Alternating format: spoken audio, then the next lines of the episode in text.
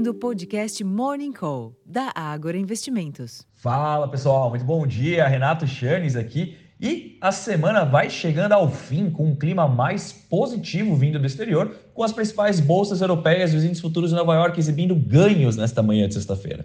Sem um grande referencial específico, no entanto, os dados do PIB do primeiro trimestre e a produção industrial no Reino Unido, melhores do que esperado, parecem sim contribuir com a melhora dos ânimos dos investidores, embora as incertezas globais continuem. Na próxima semana, por exemplo, a secretária do Tesouro dos Estados Unidos, a Janet Yellen, planeja se reunir com os principais banqueiros do país lá em Washington enquanto que o presidente Joe Biden e os líderes republicanos lutam para chegar a um acordo para evitar o calote da dívida. Por exemplo, uma nova reunião sobre o limite do teto da dívida foi adiada aparentemente. Enquanto isso, entre as commodities, os contratos futuros do petróleo esboçam alguma recuperação parcial de perdas dos últimos dois dias, mas não o suficiente para evitar a desvalorização da commodity pela quarta semana consecutiva, enquanto que os preços futuros do minério de ferro tiveram perdas de 0,41% durante a madrugada lá em Dalian, China.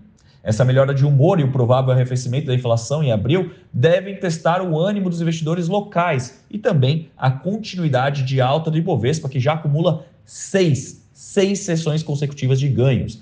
Os resultados da Petrobras, que abordamos com mais detalhes no relatório Abertura de Mercado, as críticas do governo à privatização, à privatização da Eletrobras e as expectativas pela apresentação do relatório do arcabouço fiscal lá na Câmara, que ficou para a próxima semana, devem influenciar o rumo dos negócios durante o dia também. Em termos de agenda, o IPCA de abril, às 9 horas da manhã, é o destaque do dia, sendo que o resultado esperado é de uma alta de 0,55% no mês passado, após 0,71% em março, com apenas os preços administrados em desaceleração. Entre os eventos, o diretor de política econômica do Banco Central, Diogo Guilhem, participa da reunião trimestral com economistas durante o dia, a partir das 9h15 da manhã. O ministro da Fazenda, Fernando Haddad, segue no Japão para a reunião de ministros das Finanças e presidentes dos bancos centrais do G7. Nos Estados Unidos, estão previstas as prévias de maio do índice de sentimento do consumidor e as expectativas de inflação da Universidade de Michigan, isso às 11 horas da manhã. Alguns dirigentes do Federal Reserve participam de eventos, entre eles a Mary Daly, às 3h20 da tarde, o James Bullard, de St. Louis, e o diretor Philip Jefferson, ambos às 8h45 da noite. Na Europa, o produto interno bruto, o PIB do Reino Unido, cresceu 0,1% no primeiro trimestre de 2023, ante o quarto trimestre de 2022, segundo dados preliminares divulgados pela ONS, como é conhecido o órgão de estatística do país, um resultado conforme o esperado. Na comparação anual, o PIB do país mostrou expansão de 0,2% entre janeiro e março, enquanto se esperava um recuo de 0,2%, portanto, então bem melhor que esperado.